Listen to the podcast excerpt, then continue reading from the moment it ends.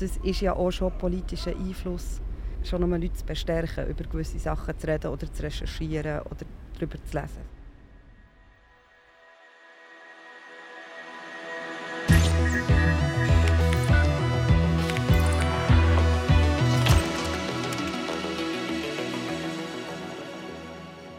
Du hörst «Das Netz». Wir sind eine Podcast-Redaktion von Journalistinnen, die über Internet-Subkulturen recherchiert. Am Mikrofon ist Claudia und der Benny und wir sind zuständig für die Meme-Bubble. Vorher hast du gerade Mutterschiff gehört und sie ist eine Berner Meme-Produzentin. Zu ihr kommen wir dann später noch. Das ist Folge 2 von 3. Heute gehen wir in die Berner Ritschule und auf einen Casinoplatz. Gerade in Bern hat sich in den letzten Jahren so eine kleine, wirklich eine Art Subkultur gebildet von ganz vielen Accounts, die auf Berndeutsch Memes machen, was sich auch so in den Namen der Accounts widerspiegelt. Ich tue da schnell ein paar Accountnamen aufzählen, damit ihr so ein einen Eindruck bekommt, wie das tönt. Da gibt es den Kneuteuf im Schießdreck, es gibt den Mondhausi, der einer der grösseren Accounts ist. Es gibt Soulhündin, es gibt den Lauerich 69, den Metugring, der quasi der Metalhead ist, aber einfach auf Berndeutsch, und den Gagugauge. Also man sieht, es ist ein starker lokaler Bezug. Immer wieder wird auch mit dem Berndeutsch gespielt. Und was man bei ganz vielen Accounts sieht, nicht bei allen, aber dass sie stark politisch engagiert sind, sich auch zum Teil sehr stark zu politischen Themen äußern der Kneuteuf im Scheisssack mit den beiden Admins haben wir ein Gespräch führen. Sie haben uns erklärt, dass sie für das Frontex-Referendum über den Account Unterschriften gesammelt haben. Wir gehen eben heute mit dir an Casinoplatz.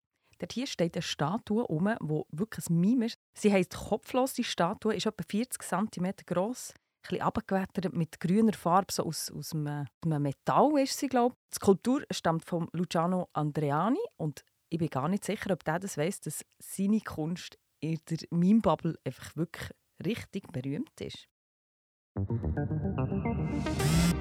Zur Vorbereitung auf den Podcast haben wir ganz viele Gespräche geführt. Wir konnten die Admins von Kneuteuf im Scheissdreck treffen. Wir haben den mysteriösen kleinen Hutzu dürfen kennenlernen. Bei ganz vielen von diesen Gesprächen ist immer wieder Jesus Nummer 1 als Vorbild genannt worden. Er war einer der ersten, der auf Berndeutsch auf Shitposts und Memes teilen hat. Und ihn treffen wir am Casinoplatz.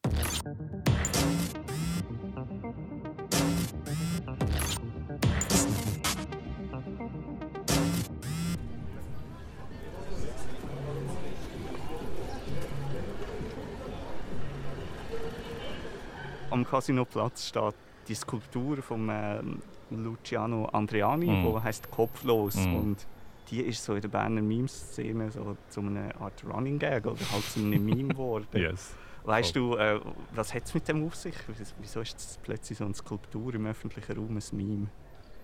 Ja, aber für Leute, die die Statue nicht kennen, das sind wie zwei Beine, äh, wo, wo einfach miteinander verbunden sind, so in einem Bogen, basically. Und die steht so da beim Casinoplatz. Wenn man aufs Tram wartet, schaut man die an und sie steht dort. Angefangen hat mit dem der äh, Instagram-Account Kleiner Hotsu, der Hotsu, Shoutout. Er hat das echt mal, ich weiß gar nicht mehr wann, ich glaube letztes Jahr einmal mal in seinen Memes auf Drop, echt so ganz random so die surrealen Edits gemacht, die er halt macht. Viele Accounts sind ja von Bern und logischerweise haben die Accounts das so direkt gecheckt, so oh, die Beine habe ich auch schon gesehen oder das Kunstwerk und haben dann selber auch ein bisschen drauf gehabt. Ich glaube, also Leute, die in Bern wohnen, die wissen, was das für eine Statue ist, weil sie auch so ein bisschen kontextlos hier rumsteht. Meiner Meinung nach. Also, ich habe mega lange nicht gewusst, dass es ein Kunstwerk ist. Irgendwie. Ich habe das nie gefragt. Und ich glaube, so ein bisschen die, so ein bisschen die, die Geschichte hinter, hinter diesen Beinen ist also ein bisschen so, dass es Meme-Appeal hat. Weil es so ein bisschen lustig ist. Wir haben viele Vorgespräche geführt. Also wir haben auch den Hutzu mal getroffen, wir haben die Admins von Kneuteuf im Scheissdreck getroffen. Viele äh, dich auch so erwähnen, also ah ja, dort, wo ich mit Jesus Nummer 1 seine Sachen gesehen habe, da habe ich auch angefangen. Wie gehst du mit dem um? Also du wirst da schon, also auch beim Crunk wirst du dann als Grossvater von der Szene zitiert. Das habe ich geil gefunden. Der alte Sack, der Boomer von der Szene. Nein, also das, das wäre mein Herz enorm. Vor allem, ich, ich, ich, ich, fühle wirklich die allermeisten Accounts äh, in Bern. Und wenn die Leute sagen, dass ich sie inspiriert habe, ist das wie, keine Ahnung was. Das ist wahrscheinlich etwas vom Größten, was ich gemacht habe. so dumm ist das. Nein, aber ohne Scheiß, das macht mir mega Freude. Vor allem, dass die Leute dann Erfolg haben und äh, ihr eigenes Ding so gefunden und das irgendwie aus irgendeinem Grund dank mir. Und das ist crazy, ja. Also du genießt das Leben als Nische-Internet-Micro-Celebrity. voll, voll. Living that life, man. Nein, keine Ahnung. Also, ja, ich weiß nicht. Ich sehe mich so, also, es ist so dumm, aber ich sehe mich selber wirklich nicht als irgendwie Celebrity, so Type. Aber ja, ich weiß nicht. Ich bin auch doch ein bisschen disconnected von der Schweiz. Das ist vielleicht ein das Ding, was für mich ein schwierig ist. Eben für die, die es nicht wissen, jetzt äh, eigentlich sieben Jahre in Schweden gewohnt und bin erst Anfang Jahr wieder zurückgekommen. Und durch das hatte ich immer so eine gewisse Distanz zur Schweiz, was es vielleicht auch ein bisschen einfacher gemacht hat, Jesus zu starten. Und durch das jetzt hier zurückziehen und Leute kennen mich und so, das ist schon noch ein bisschen weird. Aber ja, wir gewöhnen sich daran. Aber das ist ja eigentlich auch super spannend, dass du, du bist mega lang weg warst und auch, wo die Berner Bubble so explodieren hat, quasi im Lockdown und so. Du bist in Schweden gewesen.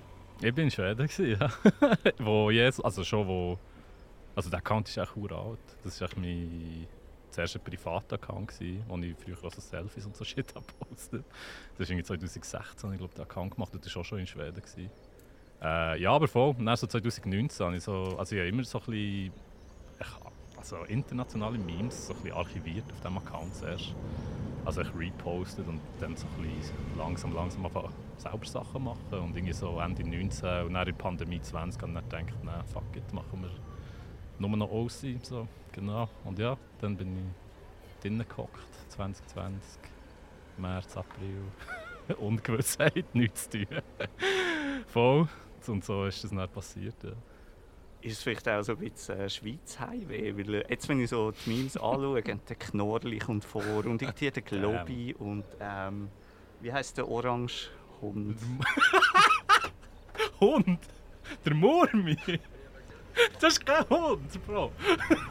oh mein Gott, das ist so geil. Ich habe einfach eins, äh, ich habe eins Meme gesehen, ich nicht, Ja, es kann schon Der, der Weird Orange Hound habe ich bei einem Meme gesehen. Geil. Nein, es, es, aber ja, fair, es ist auch ein ganz komisches fucking Wesen, der Murm. aber es ist echt ein Murmeltier. Anscheinend, voll. Aber fuck, das ist ein guter Point, ich habe das noch gar nicht überlegt. Vielleicht irgendwo durch, weil ich halt vor allem das Shit dann von Mime. Damn! Im Fall. Weil das war genau an dem Punkt, wo ich in der Pandemie war. Also ich, wir waren alle in der Pandemie. Aber ich war in Schweden. Und habe dann recht viel Zeit allein verbracht. Habe dann noch zwei Monate lang nicht geschafft, weil ich krank geschrieben war und habe wirklich also ich gedacht, ja fuck, jetzt kann ich auch eine Zeit lang nicht mehr zurück in die Schweiz, nicht mehr meine Homies und Familie und so sehen. Und das war auch genau dann, als ich dann so habe, Al Dente wieder schauen und Deal, for, äh, der Dreck heißt Deal or No Deal, all die, die so SRF äh. Vielleicht war das dort so ein bisschen connected im Fall, kann mega gut sein. Viele von den Berner Instagram-Meme-Accounts sind sehr politisch unterwegs, irgendwie Aufklärungsarbeit machen, politische Themen vermitteln, Unterschriften sammeln, alles Mögliche. Hast du auch irgendwie eine politische Absicht mit den Sachen, mit dem Content, den du produzierst? Das ist auch ein Thema, das ich mir sehr fest und sehr häufig durch den Kopf gehe. Ich habe mich dann entschieden, eigentlich gar keine politischen Takes mehr rauszuholen und das hat eigentlich sehr viele verschiedene Gründe. Ähm, zuerst mal zuerst zum Sagen, für Leute, die das machen und die Aufklärungsarbeit leisten, vor allem betroffene Leute, habe ich wirklich mega, mega Respekt dafür und finde ich dope und soll absolut so passieren. Was, was mir mehr und mehr bewusst ist worden, vor allem auch mit steigender Followerzahl, ist aber erstens, dass viel mehr Leute auf mich schauen und meine Wörter viel mehr, wie soll ich sagen, Impact können haben, als es vielleicht noch hatte, als ich vielleicht 1000 Followers hatte. So, man muss sich mehr und mehr bewusst werden, was das man alles sagt online. Was verpackt man in einen kleinen Tweet oder in einen Instagram-Post. so, es gibt gewisse Themen, die bei mir persönlich logischerweise klarer sind als bei anderen. Oder das ist ja bei den meisten so. Aber ich finde, in den allermeisten Fällen ist eine gewisse Komplexität da. In den meisten Themen, die einfach häufig auf Social Media einfach komprimiert wird. To shit. Also das die Nuance geht aus dem Fenster raus und dann hast du einen 140 Zeichen Tweet und wo easily digestible ist für Leute, die keine Ahnung, die das dann auch easy so wiedergeben können, ohne dass ich mir grosse Gedanken machen dazu. Und ich finde, das ist eine Gefahr, die man nicht unterschätzen darf. Vor allem mit all den Sachen, die in den letzten paar Jahren passiert sind, die eben genau durch so Online-Echo-Chambers entstanden.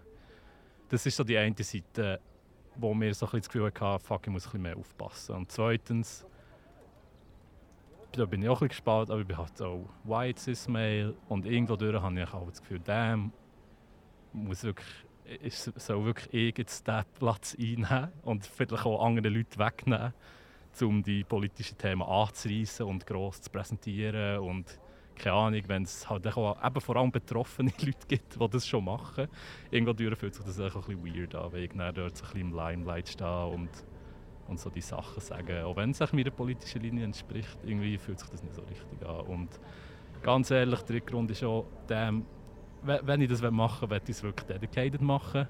Und ich kann das ganz ehrlich echt nicht, weil ich einen 100% Job arbeite für ein Studium im BM vorbereiten. Also keine Ahnung, weißt du, was ich meine? Ich will das echt wie nicht half-assed machen. Dann habe ich noch eine Frage, die sicher äh, mich und die ganze Zuhörerschaft brennend interessiert. Jesus würdest du dich als links bezeichnen? oh, damn. Ich kann hier wirklich mit grosser Zuversicht und äh, Überzeugtheit sagen, ich bin der links, by the way. Wirklich. Ja, nein, also ja. Doch. Also ich wähle, ich wähle immer wie all die fucking Accounts, auf, wo mir sagen, wie ich soll wählen auf Instagram, auf Twitter. Weißt du, was ich meine? Aber ich finde, es ist, es ist schon noch ein bisschen more complex than that. Aber ja, ich bin schon links, by the way zum Jeff Bezos hat es Meme gegeben, Männer würden sich lieber in einer Penisrakete ins Weltall schießen, als, als, als in Therapie zu gehen. Was würden die Männer lieber machen, als in Therapie gehen? Oh, ich kann viele Sachen sagen. Aber ich muss, sorry, wenn wir hier hocken, ich muss ich fast den Podcast droppen. Das ist schon fast ein Meta-Meme at this point. Nee. so, Männer würden lieber einen Podcast machen als in Therapie. Es, es ist halt irgendwo durch wahr. Es gibt so fucking viele Podcasts, wo so zwei Dudes zum Labern sind. Und das Gefühl haben, sie erzählen so der absolut interessanteste Crap, den jemals irgendjemand gehört. Und es sind so Dudes, die halt ein bisschen reden. Und dann gleichzeitig finde ich es so geil, wie häufig dass ich genau diesen Satz schon auf Twitter habe gesehen habe. Ich wirklich so fast Copy-Paste-mässig. So, so, Männer würden lieber einen Podcast. Es ist, ja, keine Ahnung. Ich finde es echt lustig. Darum ich muss ich fast den Podcast nehmen.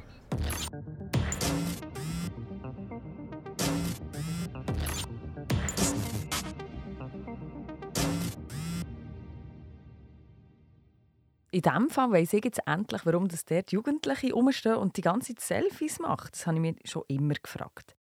Aber wenn ich so, also die Berner Bubble, so gross sind ja die nicht. Das sind ja mehr so Nischen-Accounts.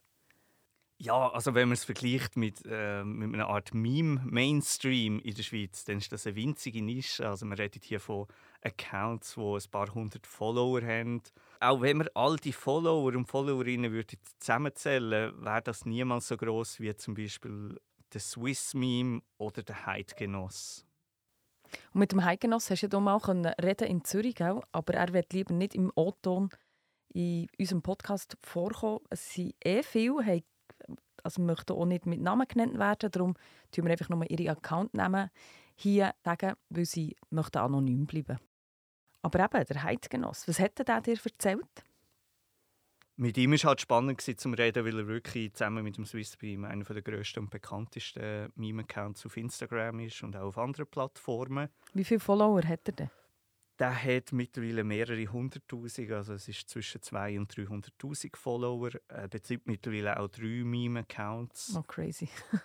Und das nimmt dann einfach andere Dimensionen an. Also er hat dann immer wieder die Aufmerksamkeit von 20 Minuten bekommen und er hat sich mal in einem Meme halt lustig gemacht über die mega teuren Ticketpreise von der SBB, wo es halt irgendwie billiger ist, auf Barcelona zu fliegen, als irgendwie auf Genf zu fahren. Weil er so eine Reichweite hat, muss sich dann auch ein SBB dazu äußern, wenn er ein Meme darüber macht. Also er hat wirklich grosse Reichweite und einen gewissen Einfluss. Was man auch sieht bei einem von dieser Größe, es kommen dann auch kommerzielle Aspekte ins Spiel. Also, also wie? Der Zeki, der SwissMeme macht, der ist ja schon länger, hat er quasi ein Coming-out gehabt und ist gestanden, hey, ich mache im Fall SwissMeme und hat sich auch eine kleine, äh, so eine, eine Karriere daraus bastelt als Influencer und Comedian. beim Heidgenoss eben, er will lieber im Hintergrund bleiben, er, hat, er schätzt glaub, seine Ruhe, er muss jetzt nicht unbedingt haben, dass jetzt alle wissen, wer er ist und wieso er den Account betreibt. Aber auch bei ihm sieht man, dass er zum Beispiel Werbung für gewisse Apps, so Banking-Apps macht auf seinem Account. Er hat mir auch erzählt, ja, er wird von Kollegen und Kolleginnen gerade dazu, gedrängt, hey, mach doch noch mehr Werbung, weil du hast die Reichweite, wieso nicht? Und er ist aber eigentlich durchaus zurückhaltend. Mhm. Und aber du hast nicht getroffen, wie alt ist er denn und also was hat er so für einen Background? Er sagt von sich selber auch, hey, ich sehe nicht aus wie der typische Schweizer oder die typische Schweizerin. Was zu so Problemen führt, wie dass er die Clubs nicht reingelassen wird, dass es halt für ihn auch zum Teil einfacher ist, in eine Shisha-Bar zu gehen, als in einen Club reinzukommen. Und aus diesem Spannungsverhältnis von von dem Migrationshintergrund und in der Schweiz zu leben, dort speist sich ganz viel von seiner Gesellschaftskritik und auch vom Humor von seinen Memes daraus. Der Heidgenoss ist im Schweizer Meme-Game dabei, seit er selber 18 ist. Er geht jetzt so auf die 30 zu mittlerweile. Er hat mir ja gesagt, hey, gewisse Sachen, die er mit 18 rausgehauen hat, würde er heute nicht mehr machen. Er, ist auch, er hat auf mich auch einen sehr reflektierten Eindruck gemacht. Er überlegt sich eigentlich sehr gut, was er rauslässt. Ja, wenn man im Heidgenoss seine Memes so anschaut, in letzter Zeit sieht man, das ist schon immer gesellschaftskritischer geworden und auch deutlich politischer in den Inhalt. Manchmal habe ich gedacht, dass die Meme-Szene vor allem aus, aus Männern besteht, die, die Shit posten. Aber wir haben auch eine andere Sicht bekommen, nämlich von zwei Menschen, die feministisch und queere Inhalte produzieren. Und zwar hat der Benny Bullenbrust, Hirni und Mutterschiff vor dem Kulturzentrum Ritschul getroffen. Und die zwei haben ihm erzählt, welche Gedanken dass alle hinter ihren Posts stecken und warum dass sie vor allem auf Tierbilder setzen.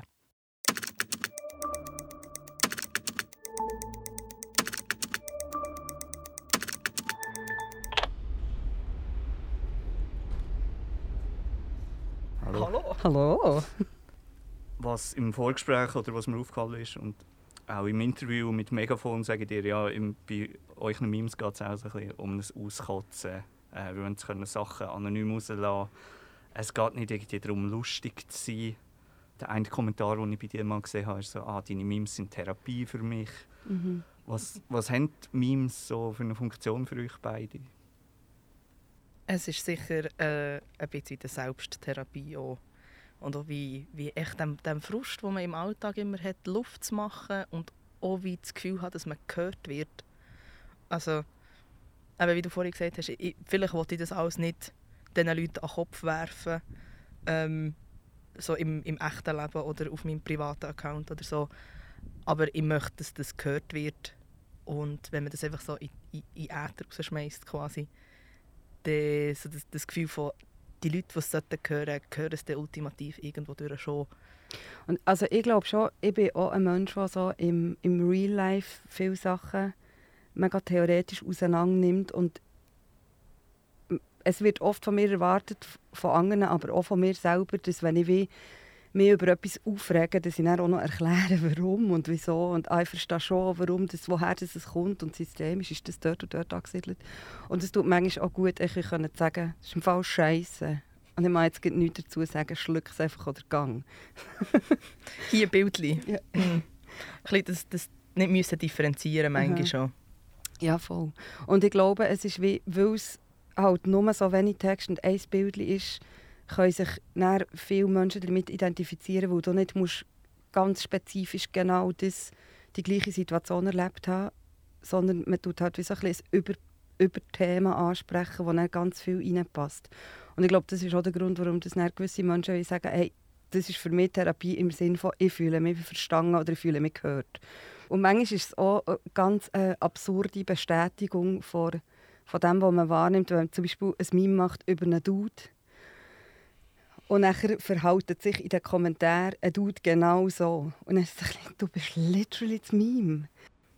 Ja, das ist ja auch, wenn man, wenn man mit ähm, KollegInnen über ähm, jetzt konkret irgendwie äh, sexuelle Übergriffe oder so redet, dass man sagt, hey, bin ich da, bin ich da irgendwie falsch oder habe ich die Situation richtig erkannt? Und dann ich, ja, das ist im Fall wirklich so.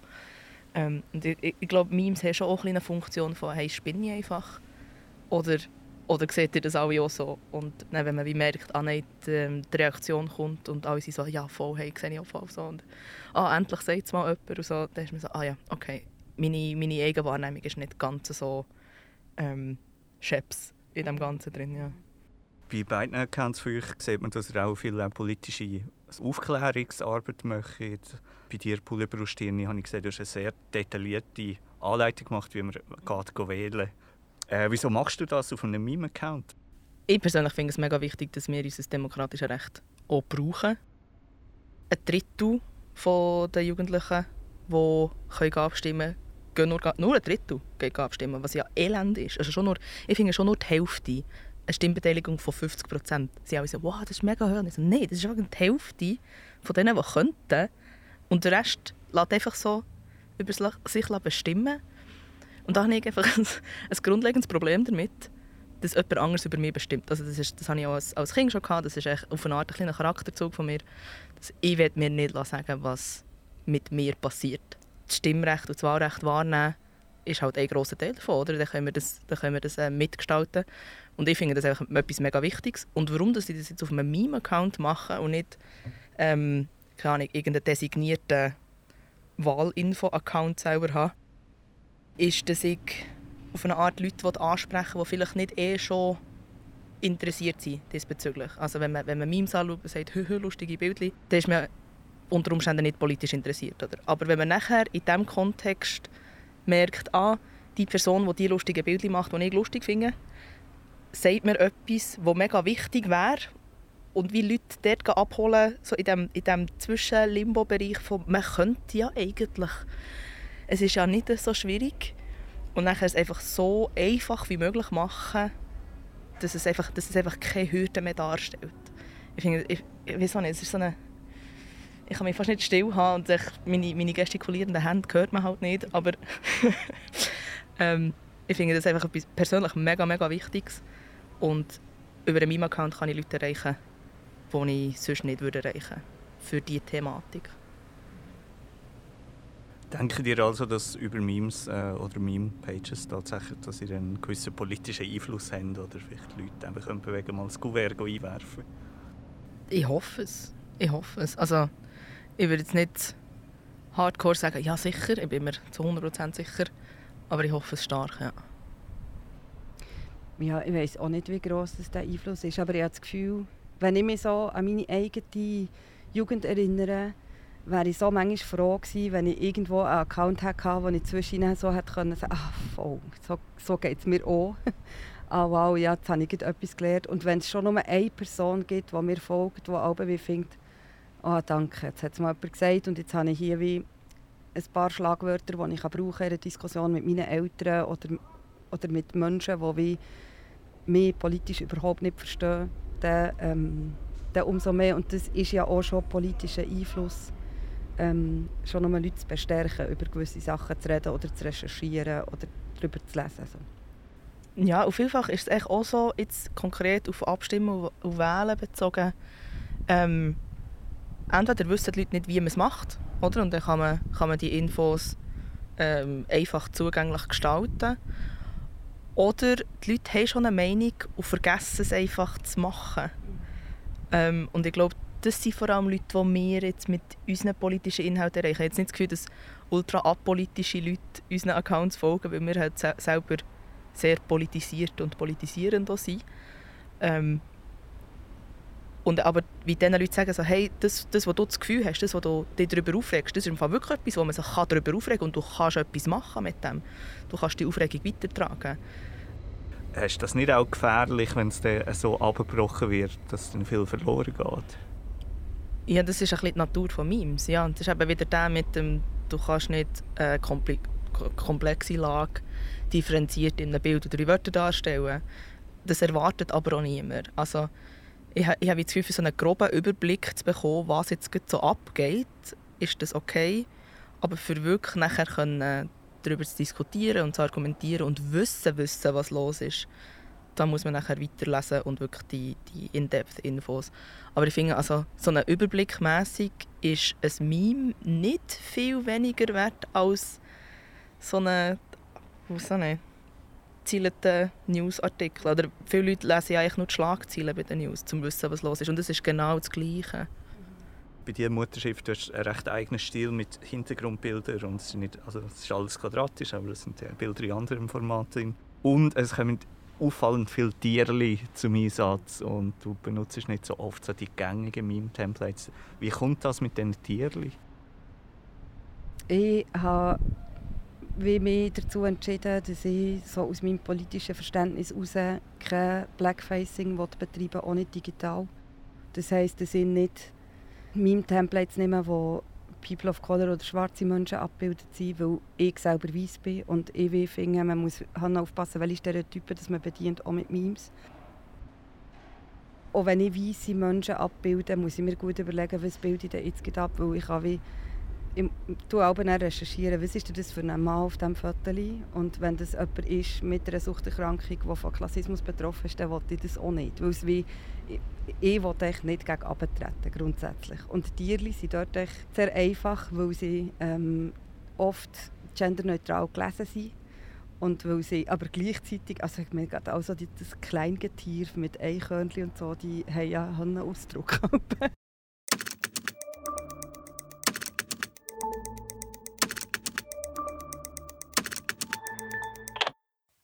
Also wenn man diesen zwei zulässt, dann merkt man schon, dass da ein extrem starkes politisches Bewusstsein dahinter ist. Ja, und dort ist ja auch spannend, es geht dann nicht nur um explizit politische Inhalte, sondern dass man sich nur schon überlegt, was für Meme-Templates und welche Bilder man benutzen, welche Stereotypen tut man vielleicht damit bedienen, was alles auch politisch ist. Und das ist auch im Interview mit den beiden Wissenschaftlern so gewesen, hey, es geht jetzt nicht um Wahlen und Abstimmungen, es geht um einen weiteren Politikbegriff wo es am Schluss um die Gestaltung von Gesellschaft geht. Wenn du das mit den Wissenschaftlern noch nicht hast gelassen, das kommt in der Folge 1 vor. Lass doch dort mal rein. Joanna Nowotny und Julian Reidi Sie haben aber gerade ein Buch herausgebracht, das ist wirklich extrem spannend. Auch das findest du in den Show Notes. In der dritten und letzten Folge gehen wir mit dir ins Bundeshaus. Dort haben wir eine Kommunikationsberaterin getroffen, die uns ihre Sicht auf den politischen Einfluss von Memes wird näher bringen Wenn du uns eine Nachricht schreiben willst, mach das auf redaktion.das-netz.ch. Das Netz. Andere Sites. Andere Sitten. Am Mikrofon sind Benny und Claudia. Die Musik kommt von Ricardo von Sunflower Music Group.